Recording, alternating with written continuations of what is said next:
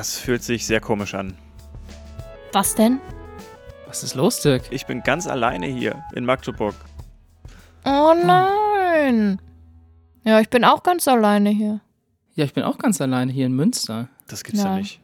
Ich bin alleine in Halle. Oh, du tust mir am allermeisten Ja, leid. ich tue mir auch am allermeisten leid tatsächlich. Naja, au- auf jeden Fall ist das jetzt tatsächlich das erste Mal, dass wir die Folge, dir bringe ich noch was bei, die zwölfte Folge, alle an unterschiedlichen Orten aufnehmen. Und Ja, weil wir nur eine zwölfte Folge aufnehmen. Genau, stimmt. Das wird die zwölfte Folge. Das ist die einzige Folge, die wir jemals so aufnehmen werden. Nein. Das Thema ist auf jeden Fall, der Ton macht die Musik. Endlich mal eine musikalische Folge. Wir haben ja lange drauf gewartet, nachdem wir uns musikalisch nur in den Jingles so richtig austoben konnten. Naja, mal gucken, wie musikalisch das tatsächlich wird. Ah, stimmt. Ja, bei dem Thema, der Ton macht die Musik, ist mir irgendwie als allererstes der politische Ton eingefallen. Vielleicht liegt das daran, dass ich in letzter Zeit einfach sehr viele Brexit-Debatten äh, mir angeguckt habe und ganz viele Bundestags... Order, Oh, da! Order, genau. Der John Burko ist das, der Speaker vom House of Commons. Ja, auf jeden Fall ist mir das irgendwie als erstes dazu eingefallen. Und ich wusste schon von einer politischen Theorie, die äh, sich auch mit dem politischen Ton quasi befasst. Und das ist das sogenannte Overton Window. Overton schreibt man zufälligerweise tatsächlich O-V-E-R und dann Ton wie Ton in der Ton macht die Musik. Also, Ah, o- also wie quasi wie Überton quasi. genau, also ohne. äh, Oberton. genau, Oh Gott, richtig. Ja, Ja, ja, Overtone gibt es ja, glaube ich, in, in der Musiktheorie ja, glaube ich, auch.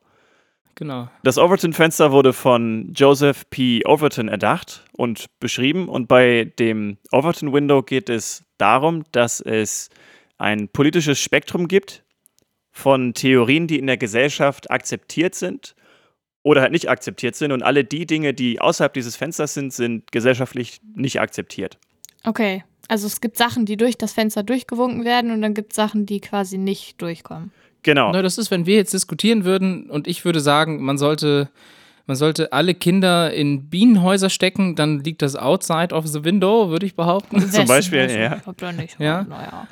Ähm, aber jetzt zum Beispiel ist diese Geschichte mit der Enteignung wegen Ja. der Wohngeschichte das wahrscheinlich gerade im Window, weil das momentan Teil des gesellschaftlichen Diskurses ist. Ja, äh, ungefähr. Also es fängt damit an, dass es halt quasi dieses Spektrum, das geht von undenkbar bis zur Staatspolitik, also Dinge, die jetzt die Gesellschaft als undenkbar erachtet, ist quasi das eine Extrem.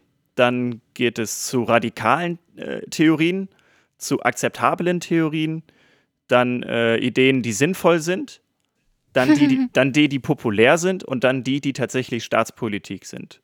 Ja, die dann nicht mehr sinnvoll sind. Genau, richtig. Und äh, dieses Spektrum, das ist quasi gespiegelt. Also es gibt halt die eine undenkbare Richtung, sagen wir jetzt zum Beispiel politisch links undenkbar und dann politisch rechts undenkbar. Ah, okay. Und das trifft sich dann quasi in der Mitte äh, bei der Staatspolitik. Dieses Fenster kann verschoben werden. Und zwar, wenn jetzt zum Mhm. Beispiel ähm, ein Politiker sagt oder eine Politikerin, dass man den Spitzensteuersatz auf 70 Prozent zum Beispiel erhöhen soll, so wie das Alexandria Ocasio-Cortez zum Beispiel gerade in Amerika gemacht hat. Das ist eine junge demokratische Abgeordnete äh, aus der Bronx, die jetzt seit 2019 im Repräsentantenhaus sitzt. Ja. Und die hat halt äh, gesagt, ja, warum besteuern wir die Reichen nicht so richtig krass mit 70 Prozent? Und das ist da gerade in der Gesellschaft so nicht akzeptiert, dass jetzt das Overton-Window so ein bisschen in die, in die Richtung verschoben wird, dass äh, Besteuerung von äh, reicheren Leuten quasi, dass das wieder, wieder mehr werden muss. Das, also das heißt so ein bisschen so ein Abwägen, wie wenn man handelt. Das heißt, man geht ein bisschen zu hoch, der andere geht ein bisschen zu weit runter und damit versucht man quasi die Debatte in seine Richtung zu verschieben. Genau, richtig. Also das kann man sich zu eigen machen, indem man halt sagt, okay, eigentlich wäre es vielleicht sinnvoll, dass äh, Superreiche, weiß ich nicht, mit einem Spitzensteuersatz von 50 Prozent besteuert werden sollen, aber man sagt tatsächlich irgendwas, was darüber hinausgeht, was eigentlich aus der jetzigen Situation radikal erscheint oder Mhm. undenkbar erscheint. Und dadurch, dass man halt diese Gesetzesvorlage oder diese Idee quasi platziert, verschiebt sich das Fenster in die eigene politische Richtung, damit Thesen, die eigentlich vorher vielleicht eher äh, radikal waren, dann wieder akzeptabel oder sinnvoll werden. Hm. Also es, es, muss halt so ein bisschen unterschieden werden, äh, wie realistisch das tatsächlich ist. Also jetzt äh, bei der Steuererhöhung zum Beispiel auf 70 Prozent war es tatsächlich so, dass äh, selbst ein republikanischer Präsident, das war Dwight D. Eisenhower, einen Spitzensteuersatz von 90 Prozent eingeführt hat. Also einen marginalen Spitzensteuersatz von 90 äh, Prozent. Das heißt, das war schon mal eine Politik, mhm. weil das Fenster quasi, das Overton-Window, das Overton-Fenster damals so platziert war ja. in der Steuerpolitik, dass das normal war, dass das Staatspolitik war. Und den Vorschlag, den jetzt äh, Alexandria Ocasio-Cortez quasi gemacht hat, ist die übrigens heutzutage cool ist. die auf jeden Fall wirklich cool ist, die sollte man wirklich im Auge behalten. Diese 70 Prozent, die sie jetzt vorgeschlagen hat, die wirken für sehr, sehr viele halt äh, also undenkbar, radikal, obwohl es damals voll normal war. Und dadurch, dass sie jetzt quasi wieder so über das nicht, nicht über das Ziel hinaus, sondern äh, so außerhalb des Fensters argumentiert, kann es passieren, dass dieses Overton-Window sich wieder, ich sag mal, zumindest in die, in die Richtung. Genau, in diese, in diese Richtung bewegt und es dann vielleicht zu, einem, zu einer Einführung von einem Spitzensteuersatz von 50 Prozent oder so dann ja. kommt. Momentan ist äh, der Spitzensteuersatz in den USA übrigens bei 37 Prozent nur, ab einem Einkommen von 510.000 US-Dollar. Das heißt nicht, dass das gesamte Einkommen mit 37 Prozent besteuert wird, sondern alles das, also jeder Dollar, der über 510.000 hinausgeht, hm. wird mit 37 Prozent besteuert. Ja. Also quasi wie das deutsche Steuersystem auch. Genau, dieses progressive Steuer. Nur wird bei dieses, uns viel früher genau. schon mit einem Spitzensteuersatz versteuert. Genau, das fängt bei 260.000 an. Und dann sind das 45 Prozent. Aber daran sieht man so ein bisschen, dass dieses Fenster tatsächlich auch eine echte Bedeutung hat. Also dadurch, dass man halt eigentlich undenkbare oder radikale Gesetzesvorschläge macht oder halt irgendwelche Ideen formuliert, dass das sofort nicht unbedingt irgendwelche Auswirkungen hat, aber langfristig den politischen Diskurs irgendwie verändert.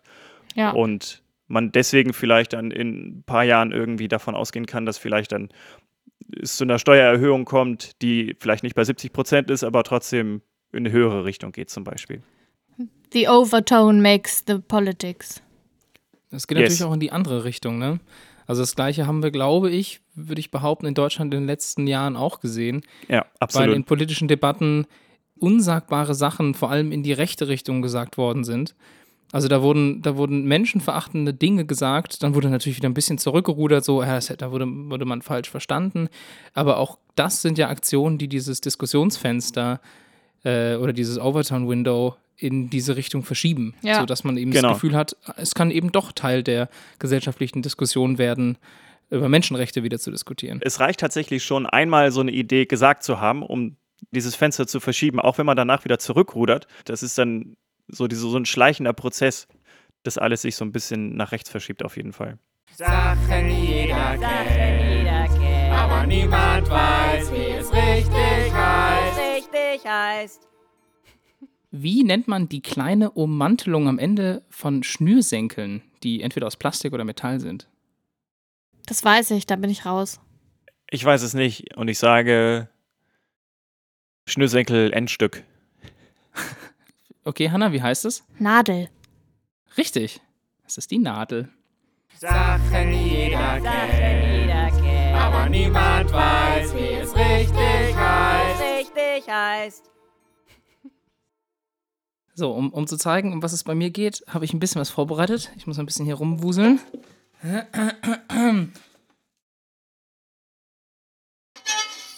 Oh, fies! Hör auf! Hör auf! Hör auf. Ah. Hör auf.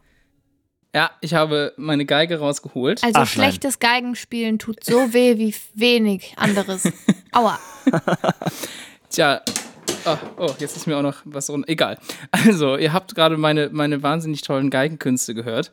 Der Ton bei der Geige, der muss ja irgendwo rauskommen. Und das tut er bei dieser Geige und bei vielen anderen Seiteninstrumenten durch dieses äh, sogenannte Schallloch, also jeder, der eine Geige gesehen hat, wird das Die kennen. Die Spiralchen dieses, da? Dieses kleine F, genau. Ja. Das sieht ein bisschen aus wie so ein kursives Schreibschrift-F. Ja. Und das kennt man bei Cellos auch und eben auch bei Violinen. Und ich habe mich gefragt, warum sind das eigentlich kleine Fs? Also habe ich mich auf die Suche gemacht. Forte, damit Stimmt, man warum, laut spielen kann. Warum sind das nicht einfach irgendwie Löcher? Ja. Mhm, weil eine Gitarre zum Beispiel hat ja ein großes Loch in der Mitte was macht das für einen Unterschied? Und ich war nicht der Einzige, der sich diese Frage gestellt hat, weil vor kurzem ist eine Studie aus Cambridge veröffentlicht worden. Und dort hat man untersucht, welchen Einfluss die Form dieses Schalllochs hat. Die haben sieben Jahre lang geforscht, haben sich verschiedenste Geigen aus der Geschichte der Instrumente angeguckt und untersucht, haben die geröntgt, haben die äh, quasi am Computer nachgebaut und äh, haben sich das genauer angeguckt. Also die ersten Seiteninstrumente, vielleicht so ein bisschen Geschichte, ähm, sind ja so Sachen wie die Laute oder auch Fiedeln oder Rebecs. Ich weiß gar nicht, ob ich das richtig ausspreche. Die hatten erst kleine Löcher. Das sind einfach nur kleine runde Löcher. Die wurden dann später zu Halbmonden und erst in der Spätrenaissance, also so um 1550 rum und äh, dann vor allem in der Zeit, also in der Blüte des Geigenbaus, so 17. und 18. Jahrhundert, da wurden die Löcher immer schmaler und immer länger und verschnörkelter, bis wir letztendlich quasi diese kleinen Fs haben, die wir heute kennen. Ja, aber was macht das denn jetzt mit dem Schall? Jetzt hast du genau, Genau. nur die Geschichte erzählt. Ja, ja. Und ähm, was die quasi gemacht haben, ist, die haben das alles eingespeist und haben äh, untersucht in Simulationen, wie die Luft durch diese Löcher durchkommt. Und die haben gesehen, je dicker die Rückenplatte ist von dem Instrument und je schmaler und länger das Loch ist, umso stärker ist die Klangfülle. Also umso lauter ist, ist, ist das Instrument, umso und umso fülliger klingt das Instrument, weil die Luft am Rand von so einem Loch besonders schnell strömt und im Zentrum aber keine wichtige Rolle spielt. Das heißt, wenn ich was optimal haben möchte, will ich viel Rand haben und wenig Innenraum. Und genau das machen eben diese, diese Ah, langgezogenen, okay. Also F-förmigen Löcher. Und vor allem in der Zeit eben dieser ganz berühmten Geigenbauer von Cremona, also es waren Stradivari und Amati und wie sie nicht alle hießen, da nahmen diese Löcher extrem zu. Und was die Forscher sich gefragt haben, war halt, wussten die Geigenbauer eigentlich, was sie da tun?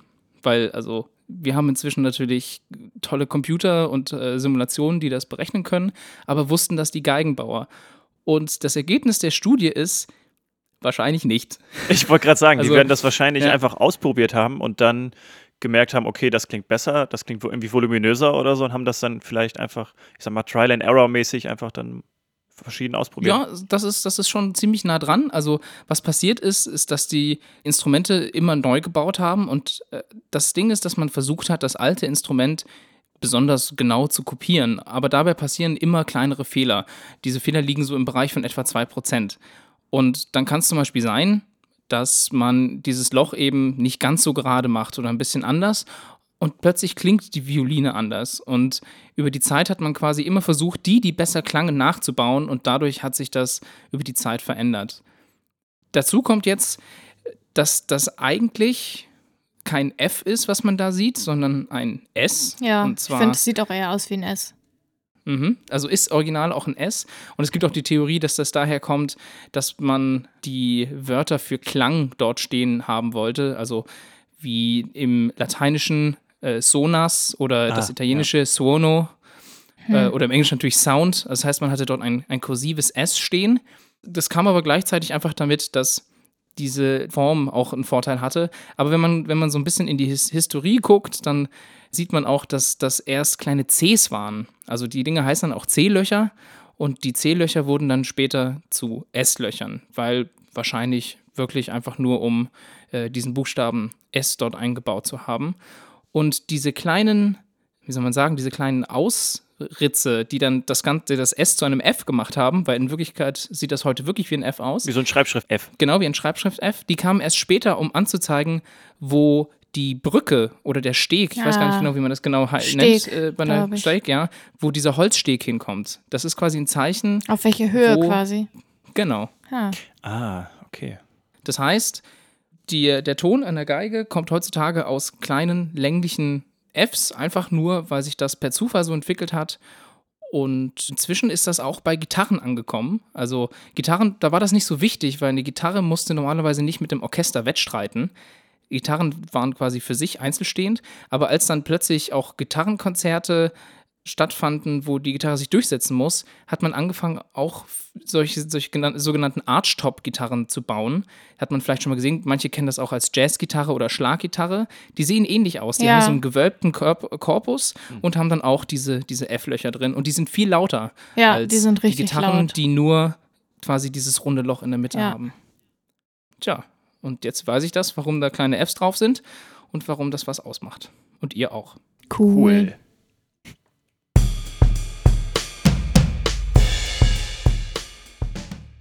Ich habe euch ein Geräusch mitgebracht und das klingt so.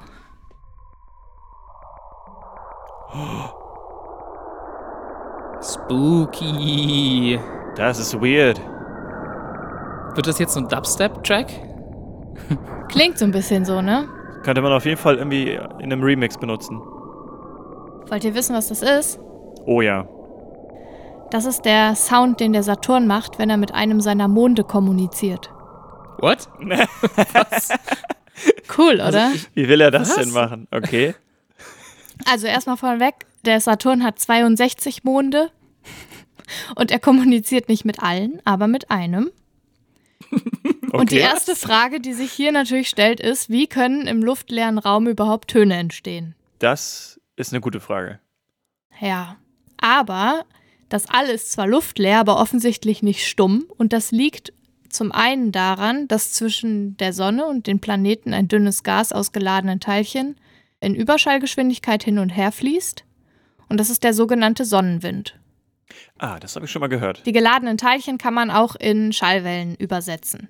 Das ist Teil 1, aber das interessiert uns gar nicht so dolle, weil es geht jetzt hier gerade nicht um den Sonnenwind, sondern eben um den Sound, den der Saturn macht in der Kommunikation mit seinem Mond, der übrigens Enceladus heißt. Okay. Und das liegt daran, dass Plasma zwischen dem Saturn, seinen Ringen und diesem Mond hin und her fließt. Wir haben in der ersten Folge oder in der zweiten Folge, als es um diese Mikrowellengeschichte ging, mal kurz über Plasma geredet, weil ich damals nicht wusste, was Plasma ist. Deswegen erzähle ich es euch jetzt nochmal. Plasma ist ein Teilchengemisch, was quasi ähnlich wie ein heißes Gas aus geladenen und auch neutralen Teilchen besteht und im gesamten Kosmos vorkommt. Wird auch häufiger als vierter Aggregatzustand bezeichnet. Ja. Und ähnlich wie Luft oder Wasser erzeugt Plasma auch Wellen und kann so Energie transportieren. Und man hat schon früher mal beobachtet, dass der Enceladus Wellen auf magnetischen Feldlinien zwischen dem Saturn hin und her geschickt hat. Und diese Feldlinien sind wie so eine elektrische Schaltung zwischen den beiden Körpern, über die Hunderttausende von Kilometer Entfernung hinweg Energie ausgetauscht wird. Das ist total abgefahren, weil es liegt wahrscheinlich daran, dass der Enceladus, der ein Eismond ist, auch Wasser auf der Oberfläche hat. Und deswegen sondert der Wasserdampf in Richtung Saturn ab. Und diese Teilchen kommen in Verbindung mit dem Plasma. Und dadurch entsteht sozusagen so ein Energiestrom. Und der wurde aufgezeichnet mit Hilfe eines RPWS, was für Radio and Plasma Wave Science Instrument steht. Und das zeichnet quasi Bewegungen von Teilchen auf und die wurden dann in Audiodateien konvertiert. Das ist quasi nichts anderes als das, was unser Radio macht, was elektromagnetische Wellen für uns halt hörbar macht. Das haben sie eben mit diesem Plasma und den anderen Teilchen, die so zwischen dem Saturn und dem Enceladus hin und her fließen, gemacht. Aber das ist ja tatsächlich, also der Saturn hat wie viele Monde? 62? 62. Genau, und er ist der einzige Mond, mit dem quasi, also mit Nee, dem das- der Saturn quasi kommuniziert, oder? Das weiß man nicht, aber man hat bei den anderen hat man es quasi noch nicht gefunden. Achso, oder noch nicht messen können, weil es irgendwie Genau. eine andere Wellenlänge vielleicht ist oder so. Ja, genau. Okay. Aber Und das war, das war dieser Sound gerade. genau, so klingt der Saturn, wenn er mit dem Enceladus kommuniziert. Auf jeden Fall mega abgespaced. Ja, tats in tatsächlicherweise. Ja. Wow. Ja. ja, aber das ist ja eine gängige Möglichkeit, um so Sachen, ich sag mal, äh, visualisieren ist jetzt vielleicht das falsche Wort. Aber das haben sie ja mit Akustifizieren, dem, ja, genau. Aber So sowas ähnliches haben sie ja auch oder gemacht. so? Ja. konvertiert. Mit dem, Konvertieren, genau. Irgendwas, äh, um es auf jeden Fall greifbar zu machen für uns. Weil sowas ähnliches haben sie ja auch gemacht auf dem Mars, weil die Messungen, die die da gemacht haben, die könnten wir nicht hören, weil sie viel zu tief sind. Und dann haben sie das auch hochge gepitcht, also quasi die Frequenzen hochgeschraubt, sodass man plötzlich was hören kann. Und das klingt dann wie Marswind. Ah. Ähm, Ja, also sie haben auch hier bei den Wellen, haben sie die Wellen verkleinert, damit man überhaupt was hören kann. Also damit die Hm. Frequenz irgendwie für uns hörbar ist. Was ganz interessant ist, ist, dass diese Daten, die sie da gesammelt haben, super sinnvoll sind, weil sie nämlich beim Saturn nicht sehen können, wie er sich dreht, beziehungsweise um sich selbst rotiert. Das ist ja ein Gasplanet. Und man kann quasi nicht genau sehen, in welcher Art und Weise und in welcher Geschwindigkeit der rotiert. Und durch diese Plasmawellen, die sie jetzt aufzeichnen, können sie es aber ganz genau nachvollziehen. Ah, Das ist natürlich ja cool. Also ist es nicht nur Sound, den man cool hören kann, sondern da kann man so tatsächlich auch sowas wie Rotation von einem Planeten interpretieren. Genau, und ähm, dadurch haben sie auch festgestellt, dass er sich in den letzten Jahren, hat sich die Rotation um ein paar Minuten verändert. Ein paar Ja, Minuten, das ist okay. Ja. ja, das ist aber schon heftig, würde ich behaupten. Ja. In- in was welchem Zeitraum hat sich- Jahren passiert? In wenigen Jahren, okay. Ja, irgendwie sechs Jahre oder so. Okay, das ist krass. Ja, dafür ist das nützlich. Der Sound. Cool. Gibt es schon die ersten Leute, die bestimmt das in irgendwelchen äh, so EDM-Tracks verarbeitet Ja, oder haben, in irgendwelchen. Trance-Tracks oder so irgendwie so, so ganz Ja, ja. verrückte DJs. Ja. Ja, ich meine, An Andrew Wang hat ja auch diesen Mars-Sound direkt genutzt. Um Direkt Track zu gesampelt, oder? Ja. Ja, genau. Ja, klingt Cool. ja auch einfach mega cool. Also der, der Sonnenwind klingt auch total abgefahren, irgendwie eher so ein bisschen wie so Delfinlaute. ja. Okay. Äh, könnt ihr euch so- alles so auf, ein der, ja. auf der NASA-Webseite anhören. Die stellen das alles zur Verfügung.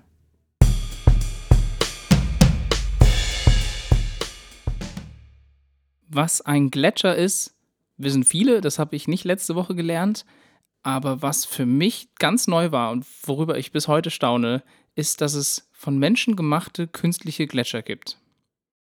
Vielleicht nochmal zur Wiederholung. Also ein Gletscher braucht drei Sachen, um zu entstehen. Schnee und vor allem Kälte und viel Zeit. Also man braucht Schnee, der muss sich irgendwo hinlegen und dann muss die Kälte dafür sorgen, dass der Schnee auch über die warmen Jahreszeiten, also auch im Sommer und im Frühling und im Herbst nicht schmilzt und dann halt neuer Schnee drauf fällt. Und das wiederholt sich Jahr für Jahr. Und durch den Druck des gesammelten Schnees werden das hochkompakte Gletschereisschichten. So entsteht ein Gletscher quasi in der Natur. Es gibt aber eben selbstgemachte Gletscher und die gibt es schon seit mehreren Jahrhunderten und vor allem in den Gebieten so in der Nähe der Gebirgszügen des Himalaya oder des Karakoram oder des Hindukusch. Da gibt es eben Leute, die auch so geschichtlich davon ausgegangen sind, dass Gletscher Lebewesen sind. Also die haben gesagt, diese Gletscher, die haben Namen und die haben auch Geschlechter. Und wenn man einen neuen Gletscher haben möchte, dann kann man die züchten. Das heißt, man nimmt Eisfragmente von männlichen und von weiblichen Gletschern, kombiniert die oder wie die das genannt haben, verheiratet die. Und dann kommt da so ein bisschen eine Schicht Kohle drauf, Weizen und Gräser, damit die sich quasi vermehren können. Wie bescheuert Und- ist das denn? Ja, aber das funktioniert. Auf, aufgrund dieser Schutzschicht können diese Gletscher quasi wachsen. Also die wachsen dann Jahr für Jahr und das funktioniert tatsächlich. Und diese Technik hat sich auch verbreitet über die Jahre. Und ein bekanntes Beispiel ist in Nordindien, in Ladakh heißt das, glaube ich. Da gibt es halt im Sommer bis zu 30 Grad und im Winter bis zu minus 40. Oje. Das heißt, dass, dass es dort eine Zeit gibt, in der die Gletscher super schnell schmelzen, in der haben die auch ganz viel Probleme damit, dass es halt alles be- überschwemmt wird. Und im Sommer ist wenig Wasser da und im Winter ist es halt super kalt. Und dort haben sich zwei äh, Techniken entwickelt, wie man Gletscher selber bauen kann. Horizontale und vertikale Gletscher. Horizontale ist relativ einfach, da wird Wasser, was quasi von schmelzenden Gletschern gesammelt wird, wird in kleine runde Becken gepackt, dann wartet man, bis das gefroren ist und dann macht man die nächste Schicht oben drauf. Bei vertikalen, wie der Name schon sagt, gehen die nach oben und was man da macht ist, man nimmt auch Tauwasser von Gletschern und lässt dieses Wasser einfach nach mitten gerade in die Luft sprühen. Das fängt dann an zu gefrieren und das, das fängt dann halt, das sieht dann so ein bisschen aus wie so eine Pyramide halt oder wie eine umgedrehte Eistüte. Also könnt ihr euch im Internet angucken, das Ganze nennt sich Stupa oder Stupa und es, es sieht einfach wahnsinnig aus. Das, das ist so 25 Meter hoch. und 25 da drin- Meter. Okay, ich dachte, 25 ich Meter hab da, hoch. hatte das gerade so einen Meter hoch oder so jetzt vor Augen. Nee, aber nee, 25 Meter. Wirklich, das okay, ist krass. riesig groß. Und damit hat man halt Wasser für etwa 10 Hektar Land. Also das ist da drin gespeichert, weil der große Vorteil ist, die Oberfläche wird durch diese Pyramidenform quasi verkleinert. Und die Oberfläche ist ja das, wo die Sonne dann angreift, wenn es warm wird. Und das heißt, die können damit viel länger diesen, diesen Gletscher auch in die Sommerzeit mitnehmen und Ah. das Wasser, was dort rauskommt, als Trinkwasser oder als Wasser für deren quasi, wenn sie Sachen anbauen, benutzen. Weil sie da sonst hätten sie einfach nichts. Sie haben, die haben Wasserknappheit dort in der Gegend. Deswegen Ah. ist, das, ist das ein ziemlich cleverer Weg, um eben das Wasser dort zu behalten und eben auch dafür zu sorgen, dass das langsamer schmilzt. Das Ganze wird inzwischen sogar in der Schweiz gemacht und es sind über 100 weitere in verschiedenen Ländern, wie zum Beispiel Kirgisistan oder Kasachstan, geplant.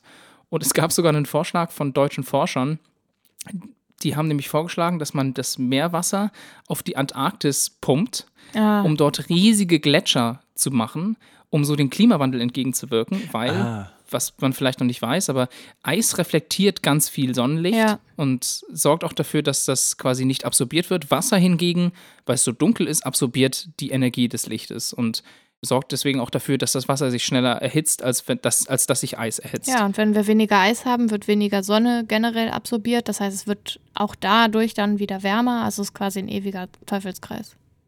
Genau. Das stimmt. Ja. Daher dieser Vorschlag der deutschen Forscher, der so ein bisschen abgefahren klingt, wo es auch viel Kritik gibt, weil man damit natürlich auch den Lebensraum von vielen Tieren total verändert. Aber ähm, ja, clever mitgedacht so ein bisschen.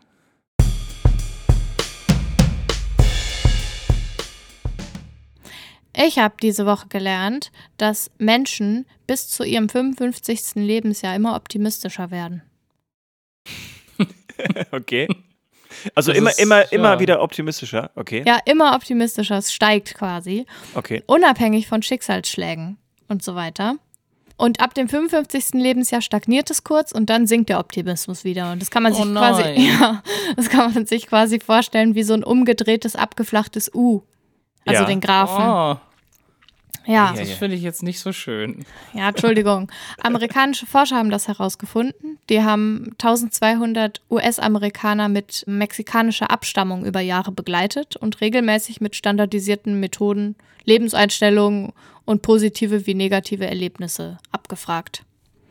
Und das ist natürlich eine sehr kleine und sehr spezifische Testgruppe. Ich weiß auch nicht genau, warum sie Ja, das frage ich mich Äh, jetzt auch gerade. US-Amerikaner mit mexikanischer Abstammung ausgerechnet gefragt haben. Aber, äh, also es gab auch sehr individuelle Schwankungen in der Untersuchung. Das lässt sich aber damit erklären, dass das Erbgut zu etwa 25 Prozent bestimmt, wie optimistisch man ist.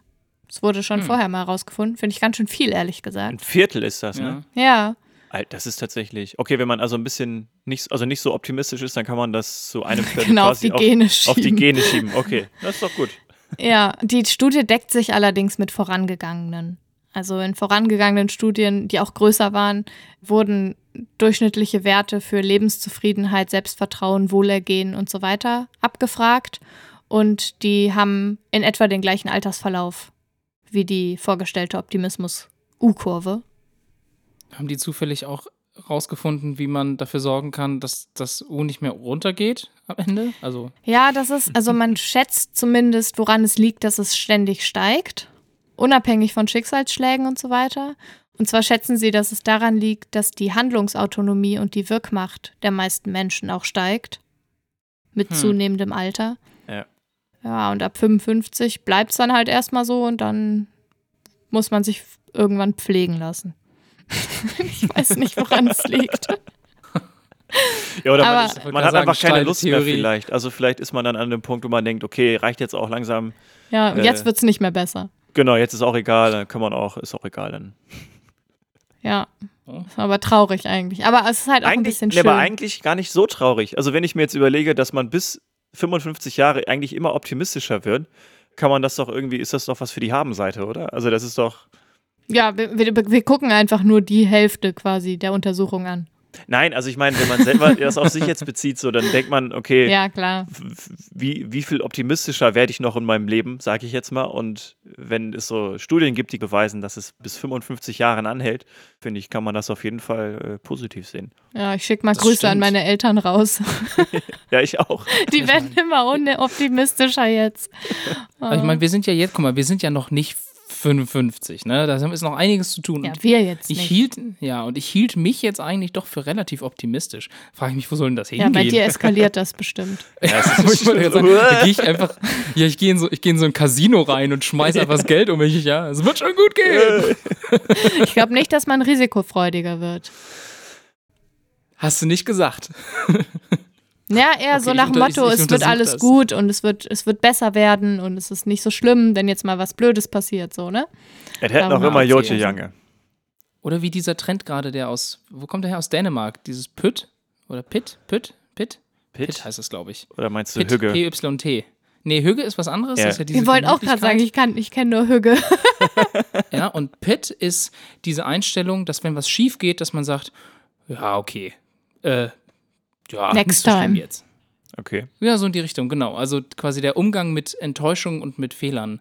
Das ist so ein neues Mit Ding, Enttäuschung was wohl und in mit Dänemark einen WLAN? riesigen mit WLAN, ja auch. Das WLAN eine große Enttäuschung ist. WLAN. Ja, Okay. genau. Es ist wie wenn in der WG wieder das WLAN ausfällt und sagst du auch, ja, okay, Ist halt so. wird schon, wird schon wieder angehen.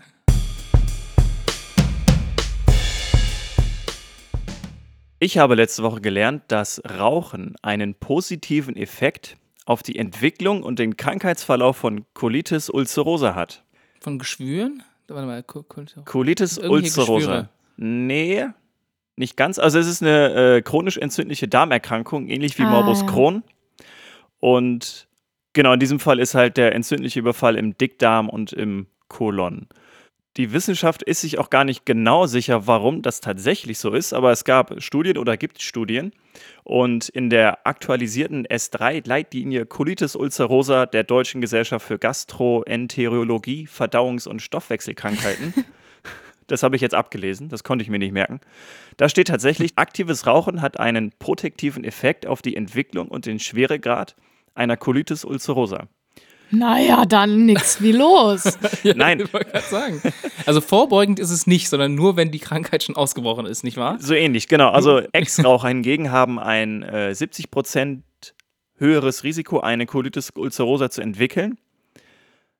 Das heißt quasi, dass Leute, die mal geraucht haben und aufgehört haben, zu 70 Die müssen Prozent, wieder anfangen. die müssen tatsächlich wieder an. Also ja, es ist tatsächlich so, dass Ex-Raucher, die wieder anfangen zu rauchen, einen milderen Verlauf mit der Krankheit haben. ist ja weird. Also dann gibt es weniger, ja, also Ja, weniger, weniger so. quasi. Genau, ja, richtig. So also es gibt immer so, es, genau, es gibt immer so Schübe. ja. Also das funktioniert so schubweise und durch das Rauchen werden diese Schübe quasi ja verlangsamt oder gemildert. Und als ich das gehört habe, dachte ich so, wie kann das denn sein, dass Rauchen tatsächlich in irgendeiner Weise irgendwo was Positives hat? Und das hat mich sehr verwundert und dann habe ich mich ein bisschen reingelesen und dann dachte ich mir, wow. ja, aber weißt du jetzt, Kann man- woran das liegt? Nee, wissen Sie selber Nein, das nicht. weiß genau richtig. Es gibt Studien, die das beweisen und es gibt auch Behandlungsmethoden, dass Colitis ulcerosa quasi mit äh, so Nikotinpflastern äh, das auch wollte ich gerade fragen. auch- das geht also. Ja, also es, wie es genau funktioniert und wie erfolgreich das ist, ist tatsächlich noch nicht wirklich bewiesen, weil man es noch nicht wirklich herausgefunden hat, warum das so ist, aber man hat quasi herausgefunden, also äh, statistisch valide sozusagen, dass Rauchen tatsächlich einen positiven Effekt darauf hat. Gut, ich meine, wenn man jetzt einfach gar nicht raucht, dann hat man ja auch ein 70% geringeres, nee, anders, das funktioniert so nicht. Ich habe kein um 70% erhöhtes Risiko, diese Krankheit zu bekommen. Das, da würde ich mal einfach hoffen, Genau, mit dem ja. steigenden Optimismus der nächsten Jahre, dass es mich das auch nicht ereilt, damit ich auch nicht anfangen muss zu rauchen. Ja, ab So. 56 ereilst dich dann. Genau, richtig. Genau. Dirks bestes Land der Welt.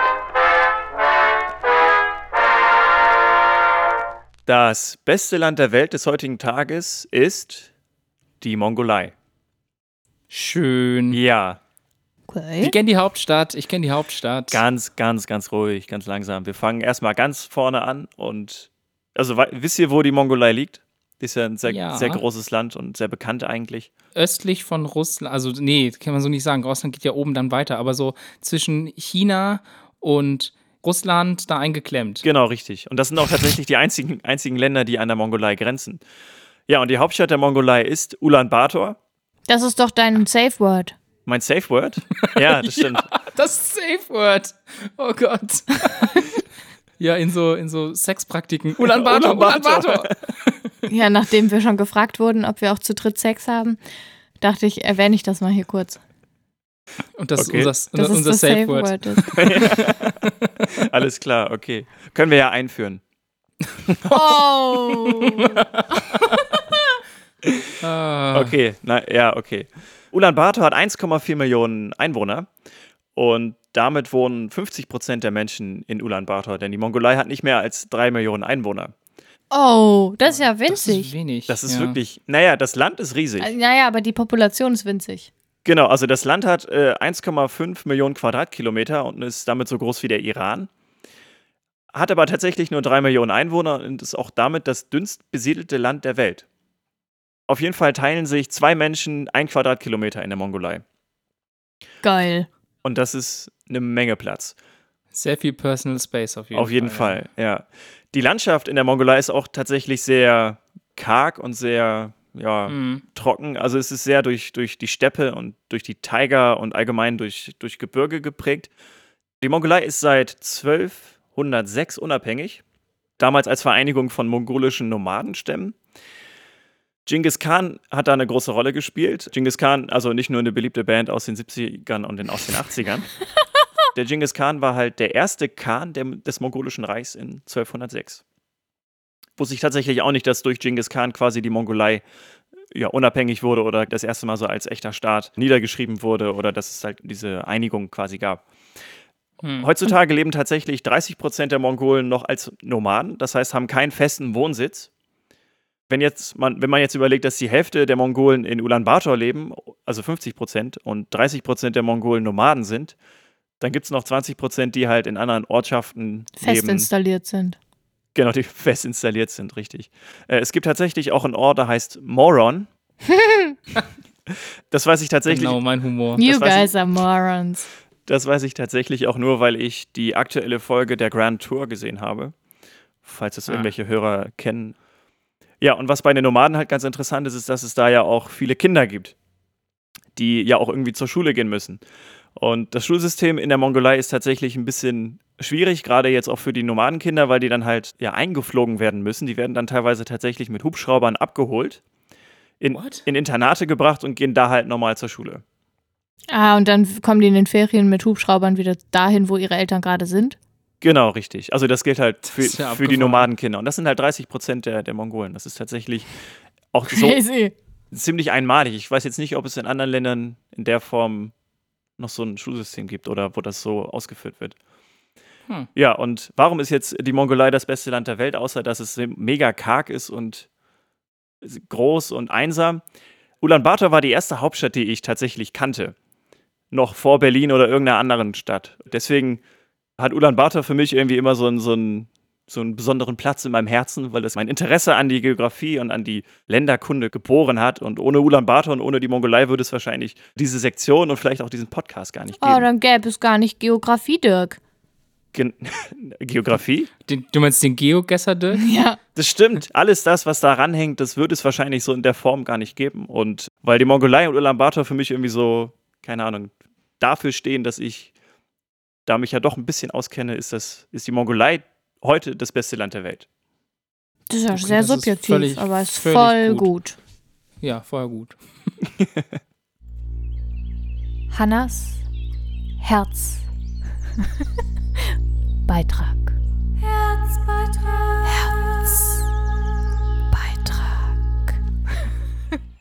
Ich möchte heute ein paar Sachen mit euch teilen, die ich herze, weil ich habe irgendwie keine Lust, Sachen zu hassen heute.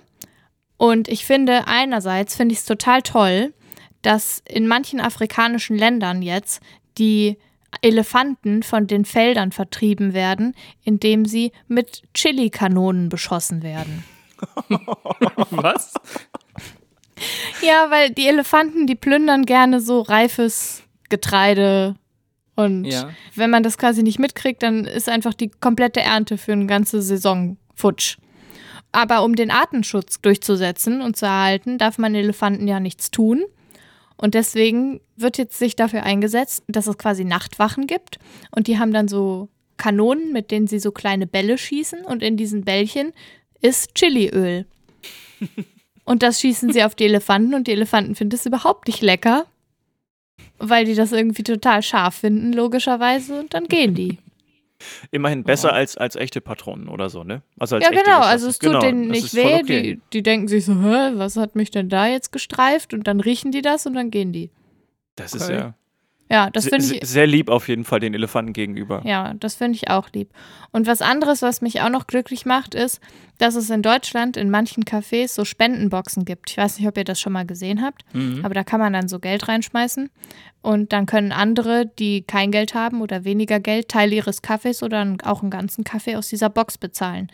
Das System gibt es auch noch anders, dass man quasi an der Kasse direkt noch einen zweiten Kaffee Ja. Bezahlt und das wird dann mit einer Strichliste irgendwie aufgeschrieben und dann können Leute in das Café gehen und einfach so einen Kaffee bekommen. Vor allen Dingen auch sehr, sehr diskret. Also die können einfach hingehen und sagen, ich hätte gern einen Kaffee von der Liste oder wie, was man Ja, dann halt sagt. genau. Also sie müssen nicht irgendwie da reingreifen oder so, sondern sagen das dann einfach nur zum, zum Barista quasi und der versteht das dann und dann ist alles gut. Ja, also durch die Diskretion ist es natürlich irgendwie vielleicht sogar die clevere Variante. Andererseits denke ich mir, dass es ganz viele wahrscheinlich einfach nicht wissen. Und dass das durch so eine Spendenbox ein bisschen offensichtlicher wird. Ja, das stimmt. Ja, aber das macht mich glücklich und das finde ich schön. Und deswegen dachte ich, teile ich Chili-Elefanten und Spendenboxen mit euch. Toll, toll, toll. Tims Tipps. Wie ihr inzwischen bemerkt habt, bin ich der Haushaltstipps-Tim Nummer 1. Ich bin richtig gut ausgebildet. Und diese Podcast-Folge, die solltet ihr euch auf jeden Fall in eure Favoriten speichern, irgendwo gut unterbringen, runterladen und immer parat haben. Es geht nämlich um Fleckenbekämpfung in Kleidung. Ja. Zahnpasta. Zahnpasta ist, ist zwar bei ganz vielen Sachen Essig eine und gute Backpulver. Antwort. So, es gibt, wie ihr schon merkt, es gibt unglaublich viele äh, ja, so urbane Legenden, was alles helfen soll und was nicht. Und In die ich habe mich ein bisschen legen. genauer informiert. Jetzt ist gut. ich habe nämlich tatsächlich ein bisschen recherchiert und habe mir angeguckt, was tatsächlich Experten dazu sagen. Und das will ich euch Meister nicht Propper. nicht vorenthalten. Also Standard natürlich, je frischer und je weniger behandelt, umso leichter kriegt man natürlich einen Fleck weg. Ganz klar.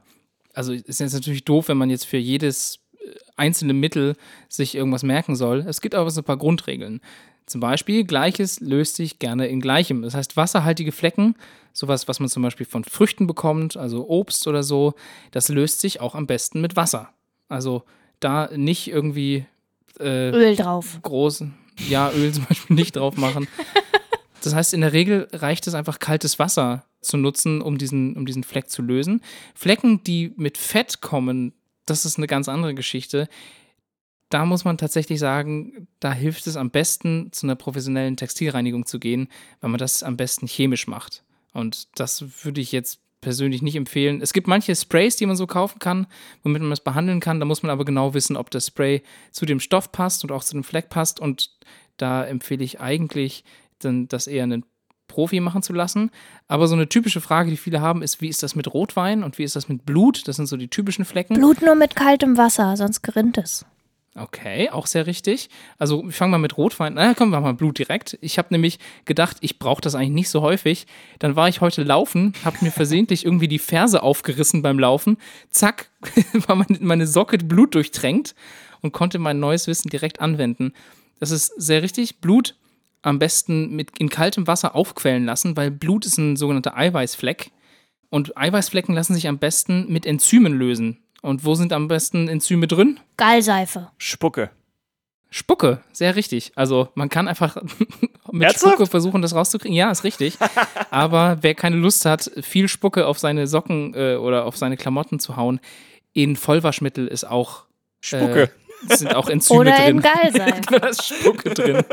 Genau, Gallseife gibt's geht in, auch, genau. der- in, dem, in dem Werk, wo das dann hergestellt wird, sind da so zehn Leute angestellt, die immer so einen Topf spucken. Und das wird dann ga- ganz am Ende einfach noch dazugefügt. Okay. Ja, das ist das Geheimnis. Kann Also so sieht Spuren das von Spucke aus? enthalten. Ah, schön. Nee, die haben einfach ganz viele Blut- Lamas. Ja. Ah, auch eine gute Idee. Aber Blutflecken wirklich einweichen, in, in Wasser quellen lassen und dann einfach möglichst kalt, nicht zu heiß, je nach Stoff, waschen mit Vollwaschmittel.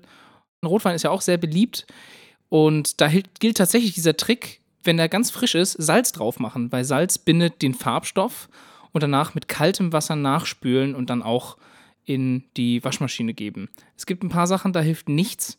Also Schokolade zum Beispiel ist sehr schwierig, weil, das sehr, weil es einen sehr hohen Fettgehalt hat und je quasi je dunkler die Schokolade, umso schwieriger ist das Ja, rauszukriegen. danke an die, die an unser, auf unser Sofa Schokolade gesessen haben. Das stimmt. Kugelschreiber ist auch sehr schwierig. Kugelschreiber am besten direkt zu Experten gehen oder äh, besonderes Mittel dafür besorgen. Und eine Sache, wo man es vergessen kann, ist Permanentmarker natürlich. Also da hat man vielleicht, vielleicht, wenn du so einen weißen Är- Ärztekittel hast, den du als Kochwäsche dann noch- auch noch sofort behandeln kannst und der viel aushält, da, da vielleicht, aber sonst keine Chance mehr. Sachen jeder kennt, aber niemand weiß, wie es richtig heißt. Richtig heißt. Wie heißt das weibliche Geschlechtsorgan? Vulva. Vagina? Cool, Jungs, ihr habt genau die beiden Begriffe genannt, die es auch am besten beschreiben, denn es gibt keinen, der alles beschreibt. Sachen jeder kennt, aber niemand weiß, wie es richtig heißt. Richtig heißt.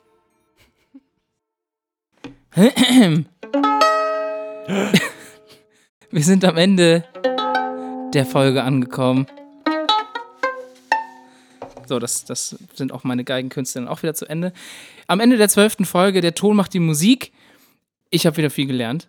Ihr hoffentlich auch. Aber wenn ihr das Gefühl habt, ihr wollt noch viel, viel mehr lernen und ihr habt noch nicht alle Folgen gehört, das ist ja nur die aktuelle. Ihr könnt natürlich zurückschalten und die letzten elf Folgen euch von vorne bis hinten nochmal angucken. Hören. Äh, oder anhören. Ja, anhören am besten. Damit ihr was zu tun habt. Oder ihr macht das so, wie die ersten von euch jetzt immer wieder gemacht haben und schreibt uns Nachrichten mit Sachen, die euch aufgefallen sind, die ihr spannend findet, über die wir vielleicht auch mal reden können oder wollen oder sollen. Immer wieder flattern Nachrichten ein. Und wir freuen uns natürlich auch über alle Bewertungen, die reinflattern auf iTunes und inzwischen auch auf Facebook. Es sei denn, die sind schlecht. Dann redet bitte vorher mit uns. genau, fragt uns Lasst vorher. uns das fragt uns klären. Genau, wir können das auch äh, mit freundlich Anders klären. Genau. Wir laden euch dann vielleicht auf eine belgische Schokolade ein. Die, äh, das das Angebot steht übrigens immer noch. Also wenn, Genau. wenn wir irgendwann mal irgendwo live auf einer Bühne sind, kriegt ihr alle von mir äh, eine Praline belgische Schokolade. Ich auch? Ja, klar, wenn Cool. du die haben willst. Hm.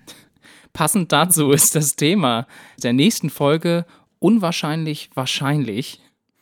Ja. Und Hä? Äh, ja, wieso Na, das das ist passend dazu ist. Unwahrscheinlich wahrscheinlich, dass wir jemals auf einer Bühne sitzen und diesen Podcast. genau, Okay. richtig.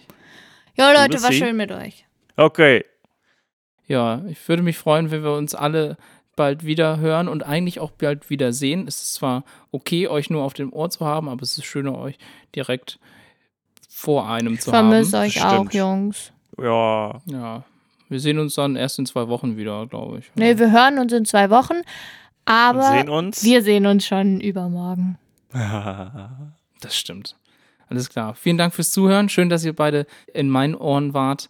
Und gerne, gerne, Wir kein Problem. Sehr gerne. sehen uns bald wieder. Bis bald. Tschö. Bis dann. Ciao. Ciao.